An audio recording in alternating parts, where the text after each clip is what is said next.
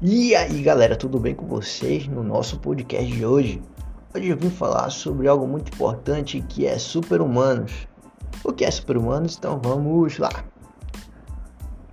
Hoje em dia, na sociedade de imediatista, opa, quase não sai, é, todos nós estamos vivendo algo crescente que é sobre a superocupação, ou seja, uma hora nós estamos nas redes sociais, e ao mesmo tempo nós estamos escutando música e a nossa TV está ligada para de tabela. Vamos ver assim. Então, cada um de nós temos sofrido em nosso ambiente globalizado uma pressão para sermos cada vez mais produtivos.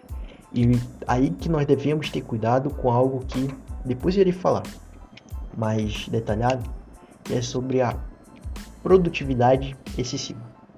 A produtividade excessiva é algo extremamente que está afetando muitas pessoas e esta é, no meu ver, uma das causas da ansiedade. A produtividade, quando seu chefe pede para que você produza zilhões de relatórios em apenas uma semana. A produtividade, quando o seu patrão pede para que você bata tantas metas em um só dia. A produtividade que leva você a sentir ansiedade e sentir-se cada vez para baixo porque não está conseguindo se manter no padrão de que aquele sistema quer que você fique. Isso é produtividade excessiva. Isso é produtividade tóxica. Produtividade, ela é boa, tem seu lado bom. Mas aí, quando se torna um veneno ou ser excessiva, aí se torna um veneno, algo que não é bom.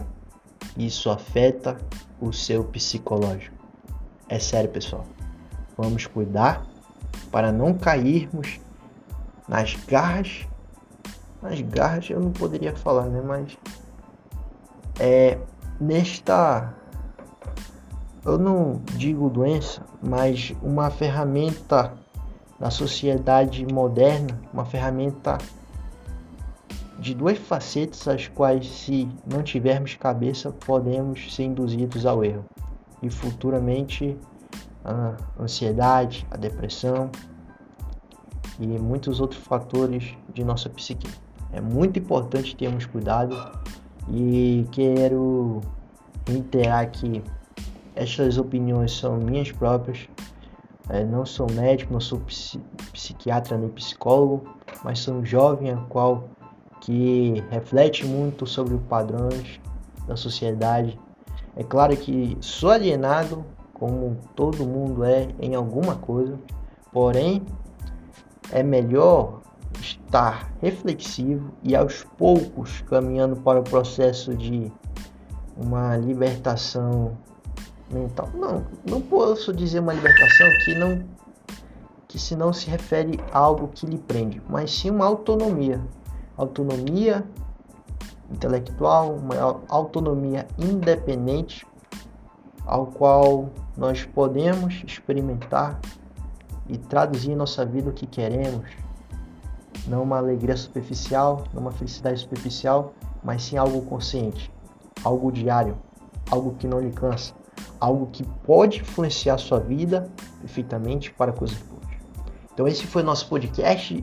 Se inscreva, estarei de volta gravando para vocês e vamos lá.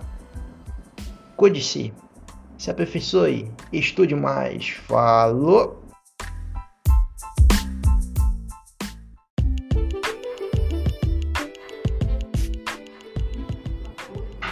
E aí, você que está agora assistindo o nosso podcast do Antônio Ricardo, nós estamos agora fazendo um bate-papo com a minha adorável e linda mãe Joaquina! Ei!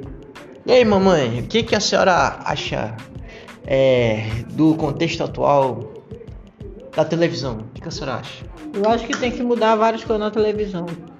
Quais? Eu acho que tem que ter a classificação de novo das, da, para as crianças, voltar alguma coisa para as crianças, uma, a animação para as crianças, que hoje em dia as crianças não são mais crianças, já, já são adultas. Então é isso que eu acho que deve mudar um pouco, né? Mas a liberdade de expressão na, na vida da, de todos os seres humanos é muito importante, porque estamos num mundo democrático. Mas pelo Correto. menos colocar isso para as crianças, para que elas voltem a ser crianças, brincar de boneca, é, pular amarelinha, brincar de, é, de barra bandeira, então tudo isso. É isso que é o é meu pensamento. Verdade, quando acabou a TV Globinho eu fiquei muito chateado. Pois é. né, na TV Globinho era legal, né? É. E acredito também que muitas dessas tradições estão se perdendo, né? Pô, eu me lembro quando é, eu brincava lá também, lá no Santo Agostinho, né? Tive minha fase ali é. de brincar. Hoje em dia as crianças não podem, não tem mais Hoje isso. Hoje em dia não tem mais isso, né? É, pode ver então que os brinquedos estão ficando nas prateleiras porque as crianças não querem mais saber de brincar com boneca, um joguinho, um quebra-cabeça. Quero saber de Free Fire e Minecraft. É, Minecraft, né? um celular. Pergunta uma criança, não, quer ganhar um iPhone. Então, mudou muita coisa. É verdade, né? Dos tempos pra cá, o que a senhora gostava de brincar? Ah, eu gostava de brincar de comidinha, fazer sofá, de, de caixa de, de, de fósforo, é, brincadeira da lata, então muita coisa. É? Como era? E furava as latas, colocava o, o barbante e andava nas latas. Ah, legal. É, amarelinha, pular elástico. É isso aí que era nossas brincadeiras. De... E era do seu bairro? Era do nosso, do colégio, do bairro. É, tanto que eu não brincava muito na rua, porque minha mãe não deixava. Mas a gente brincava em casa, com as, com as minhas irmãs, a gente colocava, fazia, a gente brincava dentro de bambolê, pega, pega mancha, até porque nossa casa era grande, tinha quintal grande e a gente podia correr, brincar, se esconder, subir em árvore. Ah, legal, é. Muito bacana, muito bacana. É, agradecemos agora a participação da minha querida mãe Joaquina. Eu que agradeço, que seja um sucesso o podcast. Muito obrigado. E confiram as próximas entrevistas que teremos em nosso podcast do Antônio Ricardo. Tchau, tchau. Tchau.